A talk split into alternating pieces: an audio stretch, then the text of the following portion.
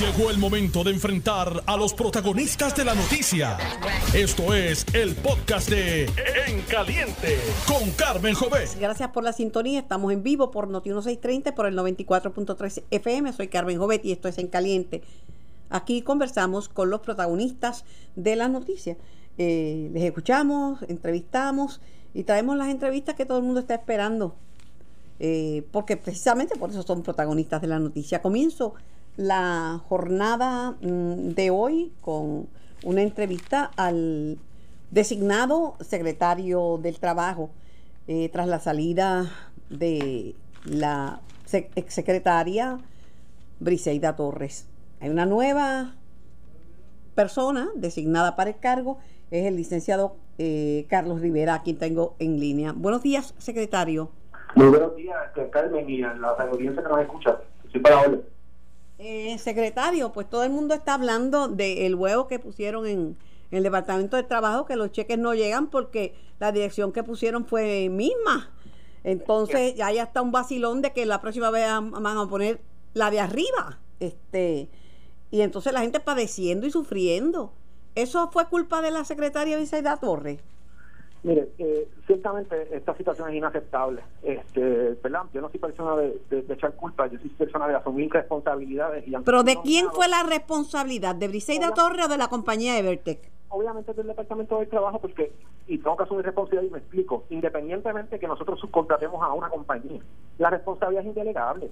¿sabe? La, la función de nosotros del Departamento del Trabajo es que los servicios que se den se den conforme ¿verdad? a los parámetros y estén correctos. El que nosotros subcontratemos a una compañía, X compañía, para dar un servicio y el servicio no sale como es debido, la culpa sigue siendo de nosotros porque tenemos que validar esa información y verificar que la primera La primera vez, secretario, la primera vez, pero ya sería que ves, porque cuando había el cúmulo de atrasos bien grande, la misma compañía Evertech levantó las manos y dijo, me da culpa claro, es más fácil decir el secretario de Carlos Rivera o la secretaria Vicenda Torres, pero admisión de culpa, relevo de prueba.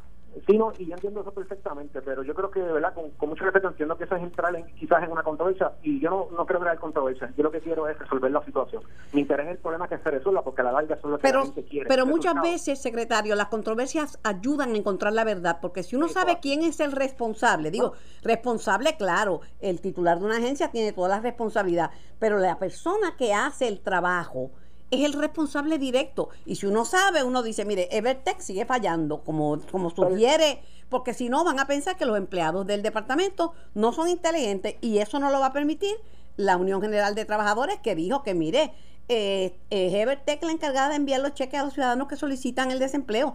Una cosa es una controversia, otra cosa es un hecho. Sí, no, y yo entiendo eso. Yo creo que aquí debemos, todos tenemos que tomar medidas. Y eso es lo que se ha hecho. Para que tengo una idea, por ejemplo, ahora los empleados en los, famosos turnos, se está verificando, corroborando esa información como quiera, eh, ¿verdad? Con la llamada. O sea, que nos estamos asegurando de esa, de esa dirección. De igual manera, se habló con la compañía para que la compañía eh, haga un proceso y se valide, asegurarnos que valide. De igual manera, el Departamento del Trabajo tiene que tener lado un personal eh, que verifique cuando salga toda esa comunicación esté correcta. O sea, lo que voy es que... Pero no puede ser usted como su función ministerial, con todo lo que tiene un secretario de trabajo, en el momento en que más reclamaciones de desempleo en la historia hay, no puede estar chequeando si Evertech, oiga, ni usted ni Briseida ni nadie correcto, obviamente no va a ser el secretario, yo, ¿verdad? Inclusive yo no estoy, ¿verdad? Estoy designado, no estoy en, funciones, así que la secretaria, yo le he hablado con ella y ya esa parte se está trabajando por otros funcionarios, o sea, cuando digo que se trabaja de parte del departamento no es que va a ser el secretario personalmente, tiene que haber un funcionario que verifique todo esto y que se trabaje, pero es una es una responsabilidad compartida, eh, Carmen, es a lo que voy, de que tenemos que todos poner, eh, ¿verdad? El, empeño y verificar estas situaciones y la idea es que se vea el resultado. Pero cuando uno contrata, sí, todos tenemos responsabilidades ah, estipulado pero cuando uno contrata a alguien para un trabajo, si a mí me contratan para trabajar aquí y no lo hago bien, digo, la responsabilidad es del que me contrató, pero me vuela la cabeza y buscan otra que lo haga bien. Uno evalúa todas las, situaciones eh, y toma las decisiones que entiendan que vayan en beneficio de la ciudadanía, sea la que sea. Así que todas esas cosas hay que evaluarlas. Se evalúan. Yo no se da la impresión como que Evertech es sagrada y puede hacer cualquier cosa y después cuando todo se hunde y entonces la culpa es de del licenciado este Carlos Rivera o de eh, Wanda Vázquez o de Briseida Toje, pues entonces, pero Evertech hace las manos y, no, y ya. Lo menos, por lo menos para mí no hay nada sagrado. Eh, en el sentido de que, ¿verdad? Aquí vamos a tomar las decisiones que se tengan que tomar, hacer los ajustes que se tengan que hacer y se evalúa a las personas. Mire, le digo lo, siguiente le digo lo siguiente, aunque le han tomado esto a broma, es muy serio el, este tema de la misma. Le voy a decir más, cuando aumentaron el pan, que la gente estaba feliz, hubo un día en que 70% de las transacciones de compra no se pudieron hacer por Evertech. Tuvieron que vaciar los carritos de compra la gente del pan, secretario. O sea, cuando yo critico, tenga la certeza que no lo hago por jorobarle la paciencia a nadie, sino porque es que vivo todos los días este drama. No, y, y, estoy, y en ese sentido le agradezco, ¿verdad? Porque volvemos, yo, yo la gente pensará, ¿verdad? Que yo pudiese estar molesto por las críticas, pero todo lo contrario. A mí me encantan las críticas porque me permite saber qué es lo que está pasando. Depende, porque también hay quien critica por criticar, porque no le gusta a nadie que nombren, pero una crítica fundamentada en un hecho es más que una crítica. Por ejemplo, mire, a usted no le gusta la controversia y a nadie, pero hay una controversia. Eh, la madre de la, de la niña Alma Yariela Cruz está pidiendo que no lo nombren a usted porque no manejó el caso de la niña eh, adecuadamente según ella cuando ocupaba el, cargo de secretario de Ciudad de Menores. Ella dice, pudieron buscar una alternativa, desistir del caso, decir, mire, vámonos a mediación. Y ella, sé que no quiere controversia, pero está ahí la controversia en la propia cara nuestra.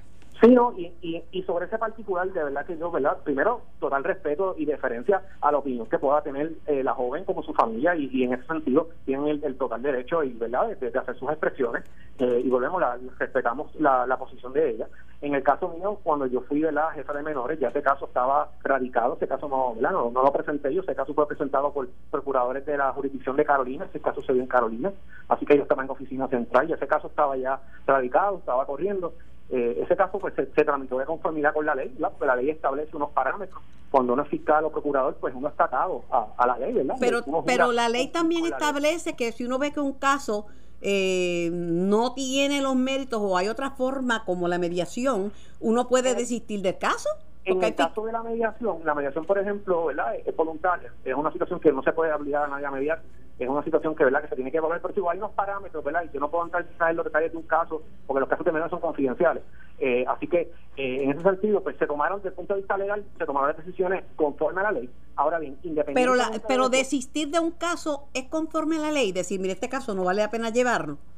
Lo que pasa es que va a depender, volvemos, y ya hablemos de manera hipotética, a lo mejor para, para usted o para mí, este caso no, no vale la pena, pero para un perjudicado que tiene de, una falta, sí es importante. Por ejemplo, usted le choca en el carro y a lo mejor usted entiende que tiene interés, para el que, el que chocó dice, y esto Pero la pregunta, la pregunta de rigor es, ¿quién era el, el, perjudicado aquí?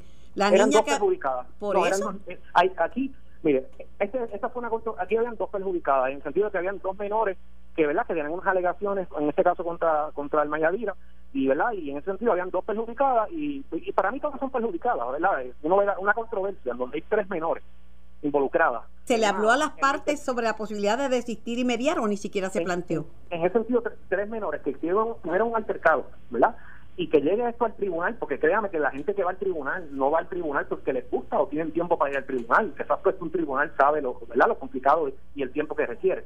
Así que, y que esta situación llegue a ese extremo, pues mire, lo que eso demuestra, que es lo que nos ha hablado públicamente, de que tenemos que darle herramientas a nuestros jóvenes para dilucidar. Pero la pregunta es si se planteó la posibilidad a las partes de buscar se plantearon distintas posibilidades, yo no puedo entrar en el detalle, pero créame que si un caso llegó al tribunal es porque no había otra alternativa. Eh, así que eso, eso es una garantía de que los casos que se llevan al tribunal es porque hay un requerimiento de ley para así hacerlo. Yo, lo sé, pero lo que pasa es que hay casos y hay casos. Cuando hablamos del caso de una niña de 11 años, acusada y arrestada y procesada, 11 años, y una niña que había sido víctima de, de bullying, una niña de educación especial.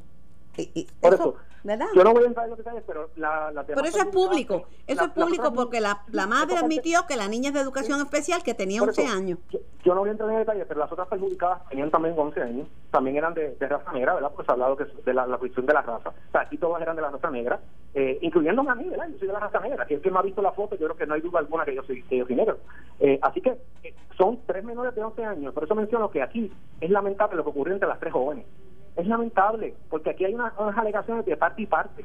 Obviamente, ella tiene su, versión, pero las perjudicadas tienen otras que no han salido públicamente porque pues, decidieron no ir públicamente. esa fue la determinación que ellas tomaron y yo no puedo legalmente publicarlo. Cuando usted habla de las perjudicadas, habla no de Alma Yariela, sino de las otras niñas. Correcto, las otras niñas. Para efectos de, como hablamos los fiscales, ¿verdad? Hay una persona que es imputada, que es la persona que se le, que se le está imputando que cometió una posible falta, y cuando hablamos de perjudicada, son los testigos que tiene el, Ministerio Público. Ah, porque la gente entiende que perjudicada era Alma, que había sido objeto de, bullying y que la tenía. Y correcto, y eso es lo que la gente, ¿verdad? Eh, eh, públicamente ha entendido. Eh, pero lo que yo quiero sí establecer es que no ha salido casi públicamente que habían dos, dos menores adicionales que estaban alegando, habían unas alegaciones contra, contra la joven, y por eso menciono que las tres, yo tengo que ver por las tres, para mí las, las tres jóvenes menores estaban en una situación lamentable y en una controversia lamentable. Pero la más, la más lamentable es la que está acusada y arrestada. Por eso yo no, yo no voy a categorizar, ¿verdad? Porque eso sería entrar en, un juicio valorativo. No, no, pero yo eso lo digo yo. Porque cualquier sabe que, no es lo mismo estar en un caso y uno decir yo soy la víctima que decir que ser la la la, por, eso, como digo, yo soy un juicio colaborativo, yo normalmente pues para hacer ese juicio, yo soy de los que pienso que hay que escuchar toda la historia, ¿verdad? Porque para poder llegar a una conclusión hay que escuchar todos los hechos y todos los elementos para llegar a una conclusión. Pero a lo que voy, independientemente de eso, las controversias que hubo con las tres jóvenes es totalmente lamentable y lo que se debería estar hablando aquí realmente es que a los menores tenemos que buscar alternativas para resolver las controversias, los padres y los adultos tenemos que también atender las controversias entre los jóvenes y proveerles las ayudas. Yo de eso he hablado toda mi vida y creo en la mediación y he ayudado a mediar en casos de entre niños y entre adultos. Por último, ¿confía usted en que va a ser confirmado? ¿Disculpe? confía en que va a ser confirmado. yo confío en que, en que está confirmado y independientemente, ¿verdad? Y no es que tenga alguna preocupación de lo que pueda ocurrir, mi compromiso está para seguir trabajando con el Departamento del Trabajo, inclusive como de la manera que sea, porque esto yo estoy de aquí por el compromiso como servidor público y por ayudar a la ciudadanía, no hay ninguna otra otra otra razón. Los el número de reclamaciones pues es grande, van a seguir, eso no cambia con la salida los problemas con el software y con Evertech, eso no cambia, eso va a estar ahí. Eh, las limitaciones de empleados, claro, hay, ahora hay más, en el pasado había más, pero usted confía en que usted va a resolver el problema, que con la salida de Briseida Torres ya el problema está resuelto. Esto no es una varita mágica, ¿verdad? Que de un día para otro las cosas se solucionan. Son distintos asuntos que hay que trabajar a la misma vez. Hay que tomar. Hay que hacer como una solución holística desde el punto de vista de trabajar distintos frentes a la misma vez porque no es un solo problema, son múltiples situaciones y tenemos que trabajar. Hay que hacer primero un plan que lo estamos trabajando. Desde el día de ayer ya comenzamos a reunirnos con el secretario de Hacienda. Tenemos que involucrar tecnología a corto plazo para poder de alguna manera mecanizar más rápido las reclamaciones. Eh, y lo otro es que tenemos que también eh, comenzar entonces a, abrir eh, otras regiones, otras regionales, para descentralizar el centro de convenciones y que los servicios estén más cerca de los ciudadanos. Y que el ciudadano no tenga que ir de manera presencial, es otra alternativa, que se hagan los turnos y se les llame y se haga la, se les llame a ellos para que ellos no tengan que, ¿verdad? Que, salir de su hogar. O sea, son distintas alternativas que se están contemplando y se están discutiendo y nuestro interés es que eso a partir del lunes podamos comenzar estas iniciativas que alivien y que surja algún tipo de beneficio eh, a, la ciudadanía, ¿verdad? En este proceso. Gracias, secretario. Aquí siempre a las órdenes. Yo no, pues yo controversias me tocan todo el día. La cosa siempre, siempre mantengo el nivel de respeto hacia todos los entrevistados. Gracias, seguiremos, agradezco. seguiremos conversando. Le deseo que le den más recursos que los que tenía Briseida Torres, que le pongan todo a su disposición, porque el bien común aquí es lo más importante.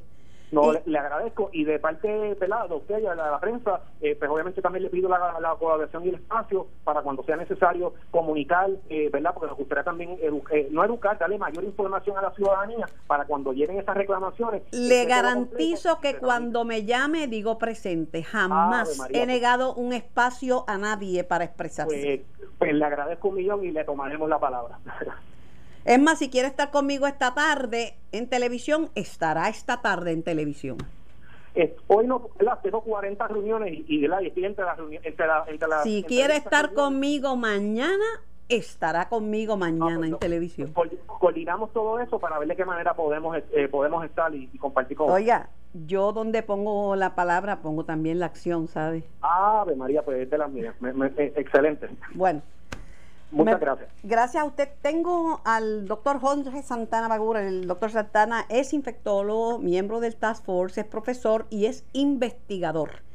Y lo tengo en línea para que me aclare unas cuantas dudas. Siempre lo llamo, ¿verdad? Para, para chequear si mi percepción es la correcta. Buenos días, doctor Santana. Saludos, buenos días, Carmen, a ti y toda tu audiencia. El Departamento de Salud por fin anunció una nueva forma, ¿verdad?, de contabilizar los contagios y de atender el caso de las muertes, porque no todos los que ponen muertos por COVID eh, han tenido una prueba molecular. Eh, pero entonces viene esto acompañado con que Puerto Rico está 14 entre los estados y territorios de la Unión, el número de, número de aumentos en, en nuevos contagios. Yo no sé si esa información, esa segunda, es correcta porque he oído que muchas de las pruebas que se anuncian son pruebas que se tomaron hace tiempo. ¿Se dispararon los contagios o son pruebas viejas?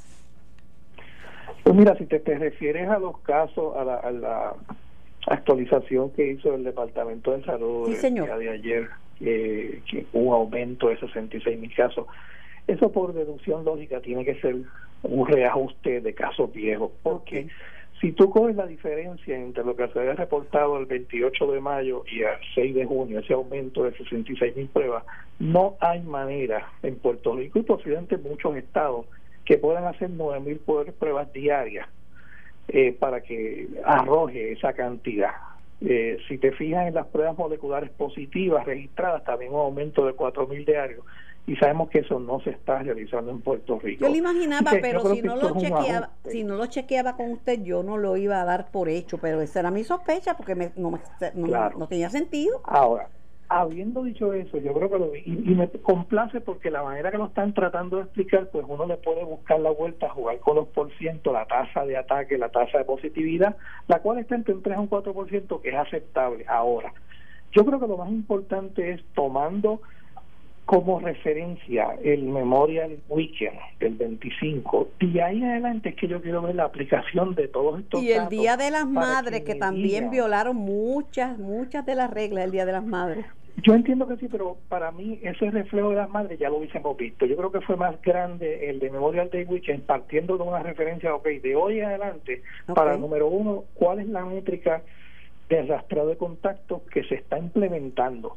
que todavía hay incertidumbre porque estamos como en un mar, en un océano de incertidumbre donde todos estamos tratando de hacer, pero no veo esfuerzos unidos. Los alcaldes de los municipios es fantástico que lo hagan, ellos conocen a todo el mundo en el barrio, ellos saben quiénes son los líderes de barrio y comunidades pero tienen que ir todos juntos con el Departamento de Salud corriendo a la par, no puede ir cada Pero el Departamento de Salud, los alcaldes han estado, muchos de ellos mejor preparados que el propio Departamento de Salud. Eh, el doctor David Capó, a quien distingo, tuvo que salir y dijo, me trataron como un simple asesor, nunca me dieron el rol de epidemiólogo, no tenía personal para rastreo, cinco personas y no le dieron abasto porque puede haber cinco personas en el municipio de, de Villalba, pero cinco personas este para ese hombre hacer solo el trabajo, entonces se va. Claro, estamos. Entonces te digo, yo creo que lo importante es que ya que se está haciendo este ejercicio, que yo creo que hacía falta, pues mira, a partir de ahora, tomando como referencia el 25 de marzo en adelante, de, de mayo en adelante, con Memorial Weekend, Vamos a buscar cómo, cuán efectivo está haciendo el rastreo de contacto al día de hoy, dónde se están viendo el aumento de casos, si a nivel comunitario, si son algunos lugares, actividades, el mismo aeropuerto hay que reforzarlo, o sea, eso, no, eso lo que está pasando en Estados Unidos. Tocó el punto. hay más de 19 estados que han tenido un aumento las últimas dos semanas, incluyendo Arizona. Que pusieron, pusieron a Puerto Rico en esa lista, porque yo vi el noticiero de ABC News y, te, y pusieron a Puerto Rico número 14 en esa lista. Pues claro, porque los números se ajustaron ahora y esta es una realidad, obviamente, pero ya fuera que eso, esas posiciones varían para arriba y para abajo, pero lo importante es que no podemos bajar la guardia. Y yo, Jorge Santana, esto fuera el tapo y se le dijo a la gobernadora, si algo que nosotros recomendaremos fuertemente es la mascarillas universales. Si no bajamos la si bajamos la guardia vamos a tener problemas y vamos a repetir dos y tres olas subsiguientes. Mire, doctor, la tragedia con las mascarillas es que alguna gente se las pone y otras no. y no pasa nada, y no pasa nada. Yo me paso llamando la atención a la gente y ya me, ya me miran mal, me miran mal. Acuérdate que esto va a ser siempre un esfuerzo comunitario colectivo, pero una responsabilidad individual. Y si no la asumimos, estamos destinados a pagar las consecuencias. Pero también una responsabilidad gubernamental. Le digo por qué.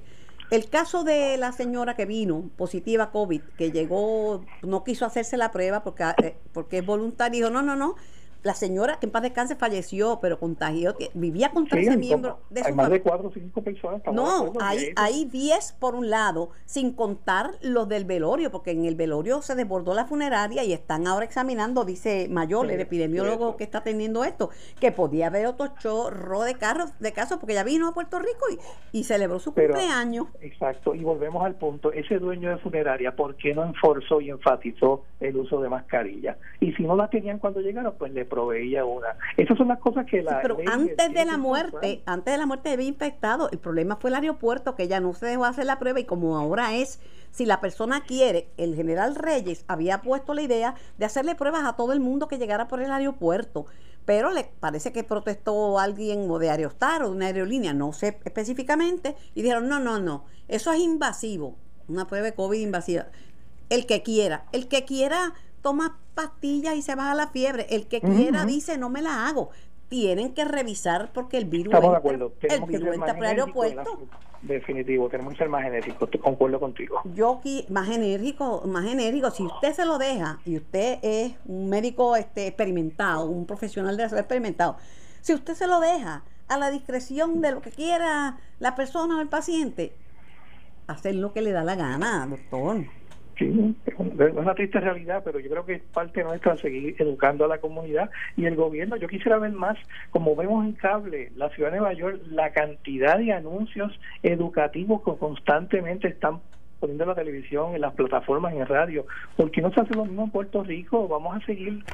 Bueno, doctor, yo le digo que mi, mi anuncio educativo es entrevistar a una persona como usted, una entrevistar al secretario de salud, entrevistar a los epidemiólogos, dar mi ejemplo donde quiera que me paro, bien que tengo la mascarilla y tengo el shield. Eh, eso, ese es mi anuncio. Quizás no hay un anuncio de eso. Yo grabé uno y me arrepiento. Uno para el Departamento de Salud, digo, no me arrepiento, lo hice de buena fe.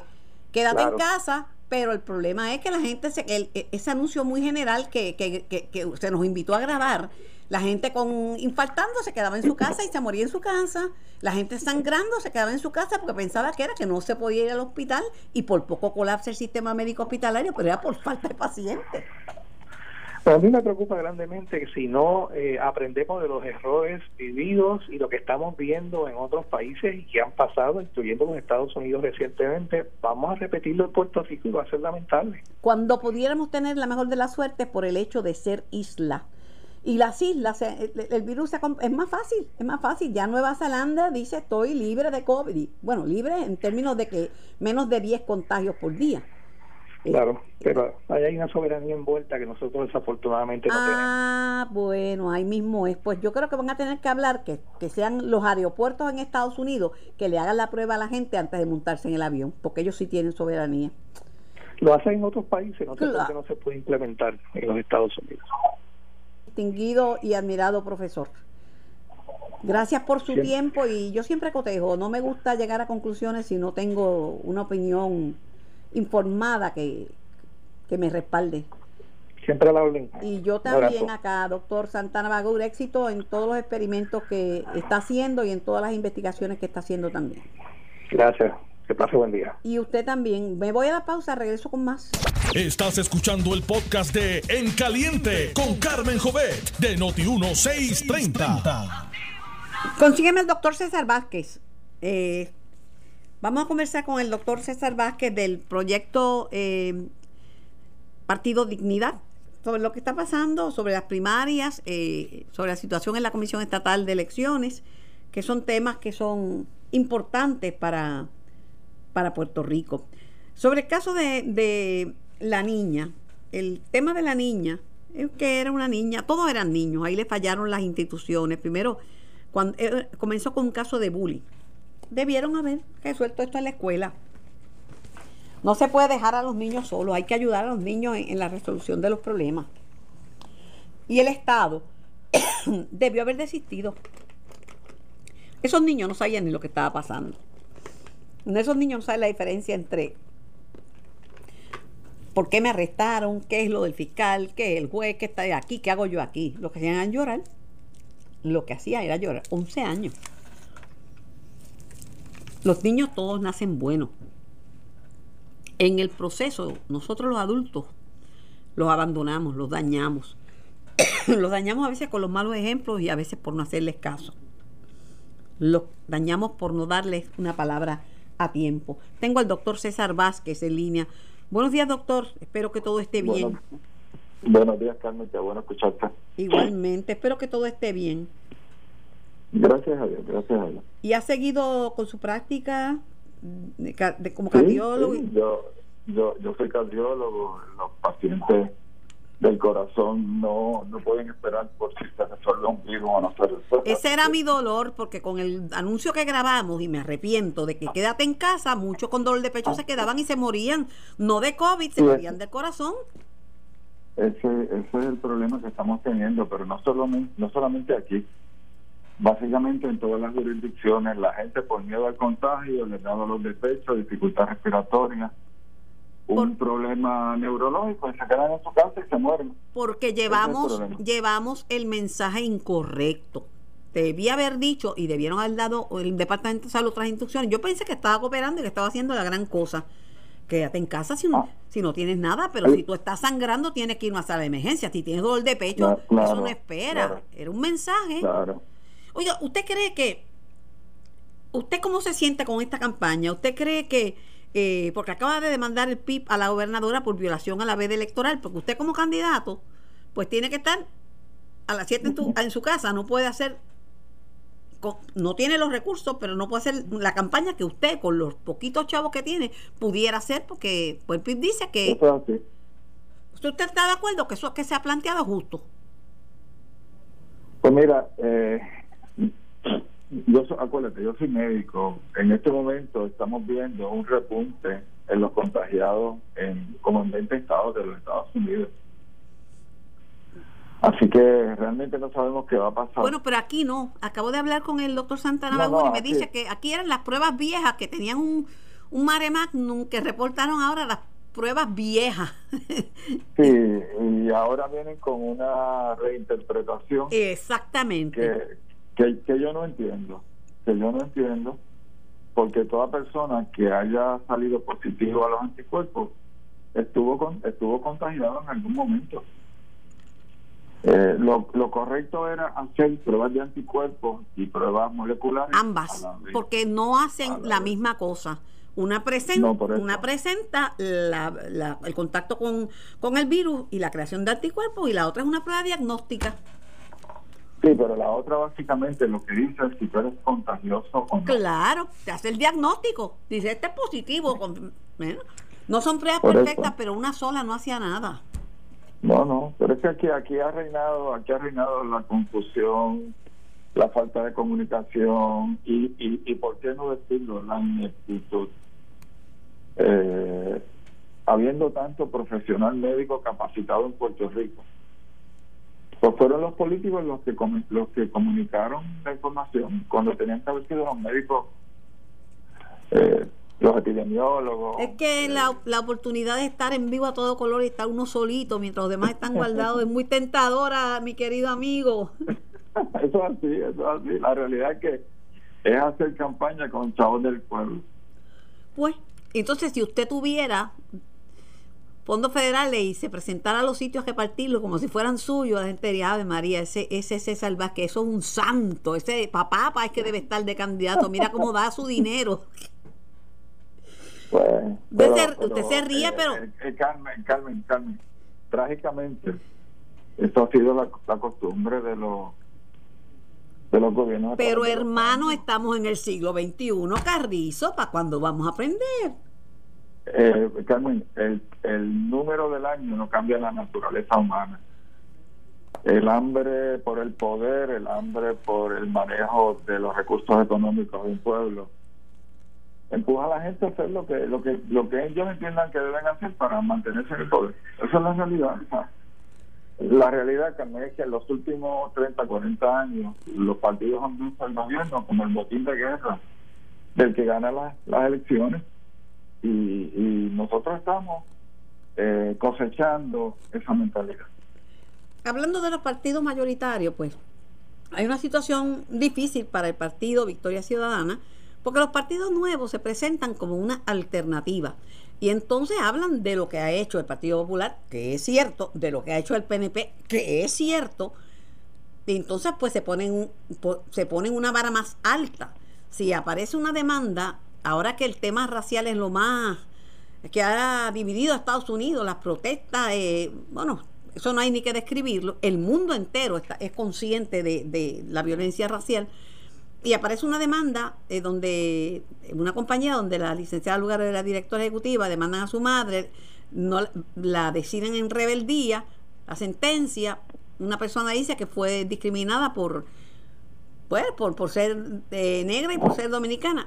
Yo pienso que los partidos, el suyo no es, excepción, lo que tienen que hacer es dar una explicación como, como, como institución, ¿no le parece a usted? Bueno, yo creo que sí, yo creo que ellos fueron eh, bien rápidos, ¿verdad?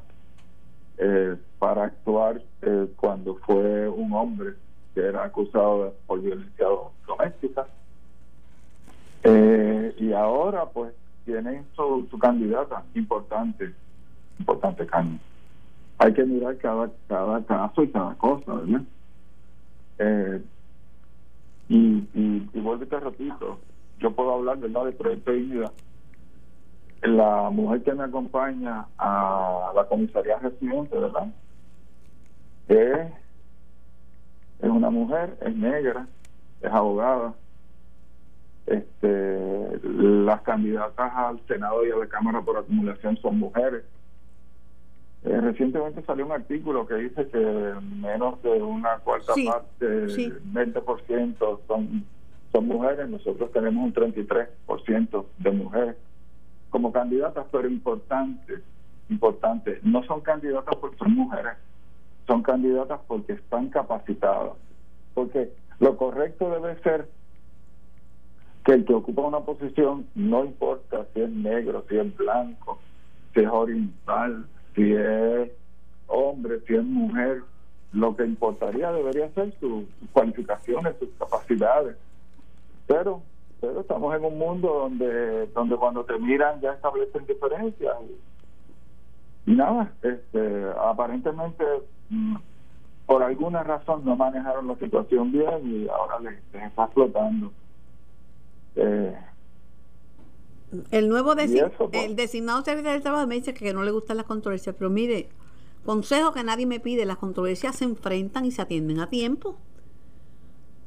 Una controversia sobre su persona que por los cuernos. seguro una Dios lo proteja pero una controversia sobre cualquier candidato. Lo que hay que hacer es enfrentarla pues si usted la deja así la gente empieza a especular y a inventar no no y, y el problema es que cuando hay un récord público si tú mientes o de alguna manera das la impresión de que lo que está en el récord público no es correcto se va a explotar. Se va a explotar. La realidad es que uno debe ser este, transparente. Doctor, siempre es un placer. Eh, yo sé que está súper súper eh, ocupado, ¿verdad? Pero cuando quiera me, me llama, que sabe que yo soy, este, eso le dije al secretario, no me diga que, que, que, espera que cuando tenga algo bueno que decir lo llamen, yo siempre estoy dispuesta, me llaman para lo que sea. Ah, te lo agradezco, Carmen, y en confianza, mira, este, yo, yo, yo tuve una experiencia que cambió mi vida, es que hace como 10 años, por poco me muero de un infarto. Ay Dios. Y me pusieron una mallita. Y ese día yo me di cuenta de que esta idea de que uno tiene un mañana para hacer lo que debe hacer hoy es una mentira, una fantasía. Ese día yo decidí que a las cosas importantes le iba a dar la primacía y que me iba a comprometer cada vez más con la verdad. Así que ayuda un montón el uno darse cuenta de que todo esto termina para tú decidir que vale la pena decir la verdad. Siempre es un poco más caro al principio, pero a la larga eh, es, es, lo correcto. Así que en ese sentido, yo no tengo problema en decir cuando me equivoco. Este, no tengo problema en decir no sé. Eh, pero cuando sé de algo, puedo puedo puedo articularlo con, con firmeza y con vehemencia, ¿verdad? Eh, el, problema en este momento fundamental de Puerto Rico entre los políticos es que los políticos han perdido credibilidad. Pues. Lamentablemente. La gente no les cree. Y, y, ganarnos de nuevo la confianza del pueblo, de eso depende quién gobierna Puerto Rico los próximos cuatro años. Gracias, gracias, eh, doctor. Siempre es un gusto enorme conversar con usted.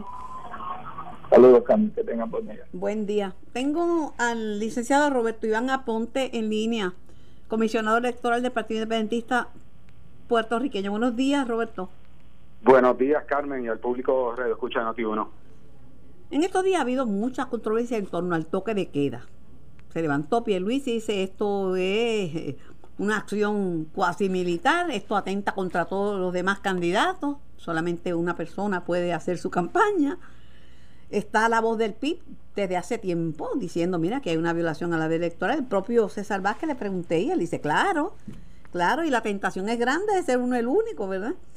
¿Cuál es la base de la demanda del PIB?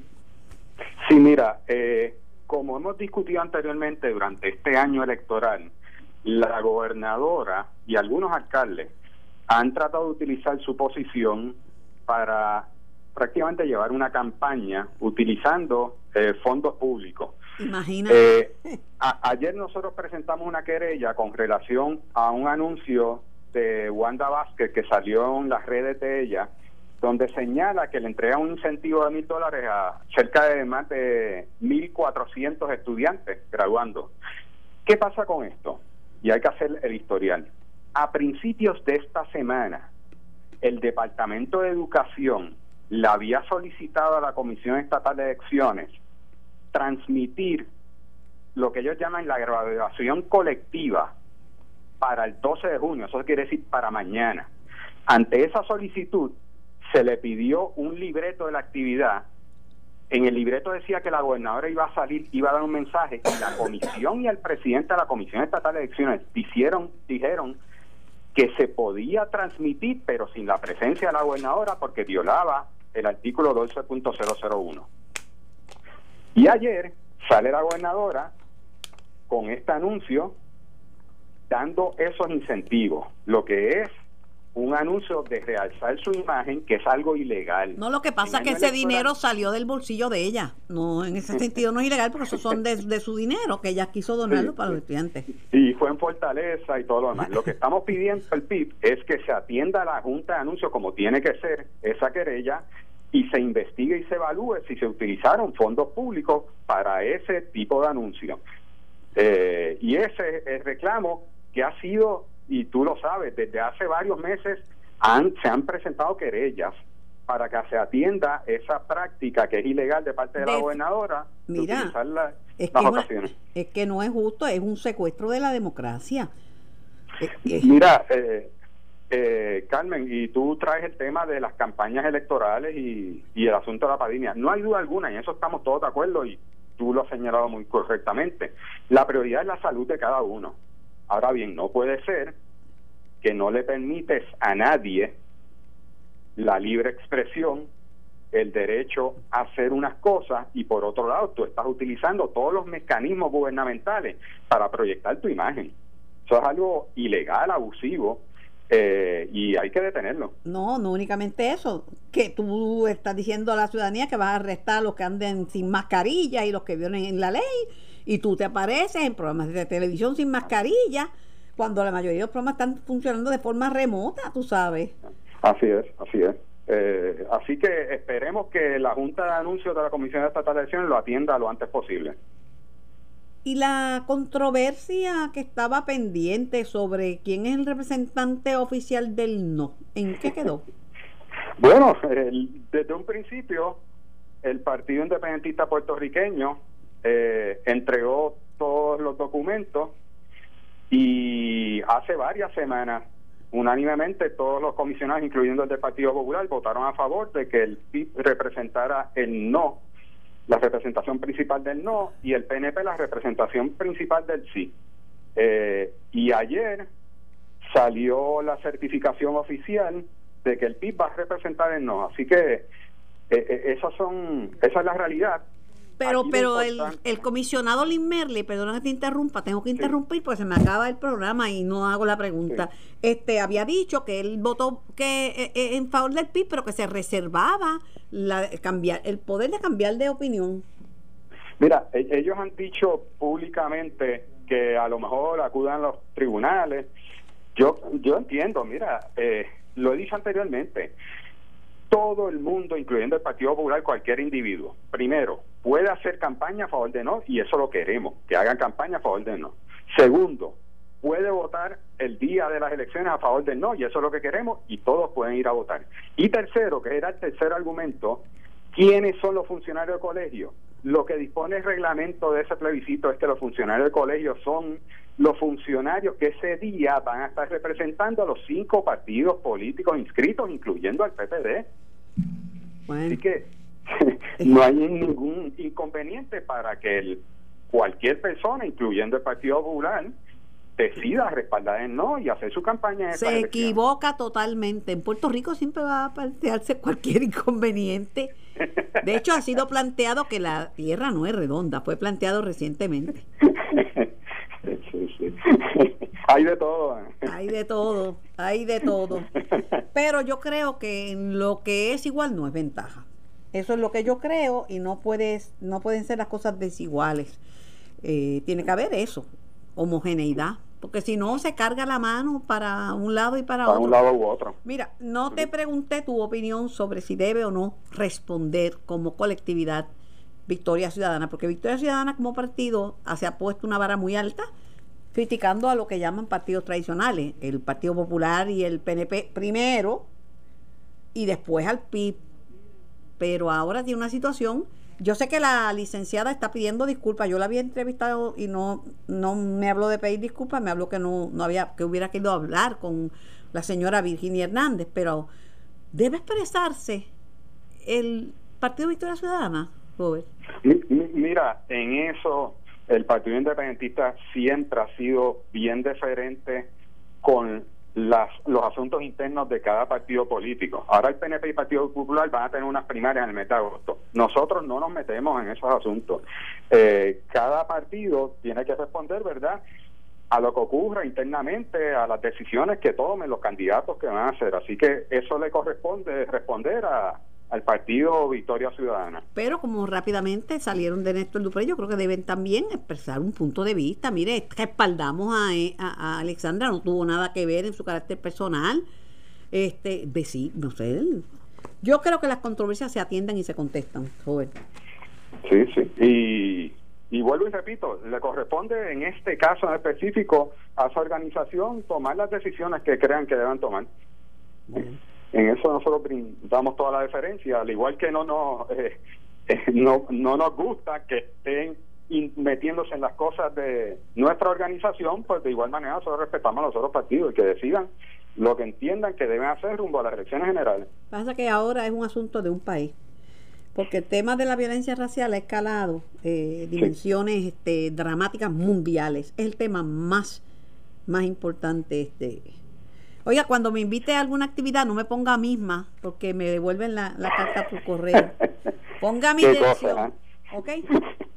Así es. E-, Evertech, que tiene... Nosotros, digo, sabemos dónde encontrarte, así que contigo no hay problema, pero es una falta de respeto lo que ha ocurrido eh, en el Departamento de Trabajo. Yo, yo voy a poner, repetir, porque antes ponía IDEM, es capaz y me mandan calle IDEM, por falta de número no me la entrega. Gracias, Robert, por la participación. Cuídate. Esto fue el podcast de En Caliente con Carmen Jovet de Noti1630. Dale play a tu podcast favorito a través de Apple Podcasts, Spotify, Google Podcasts, Stitcher y notiuno.com.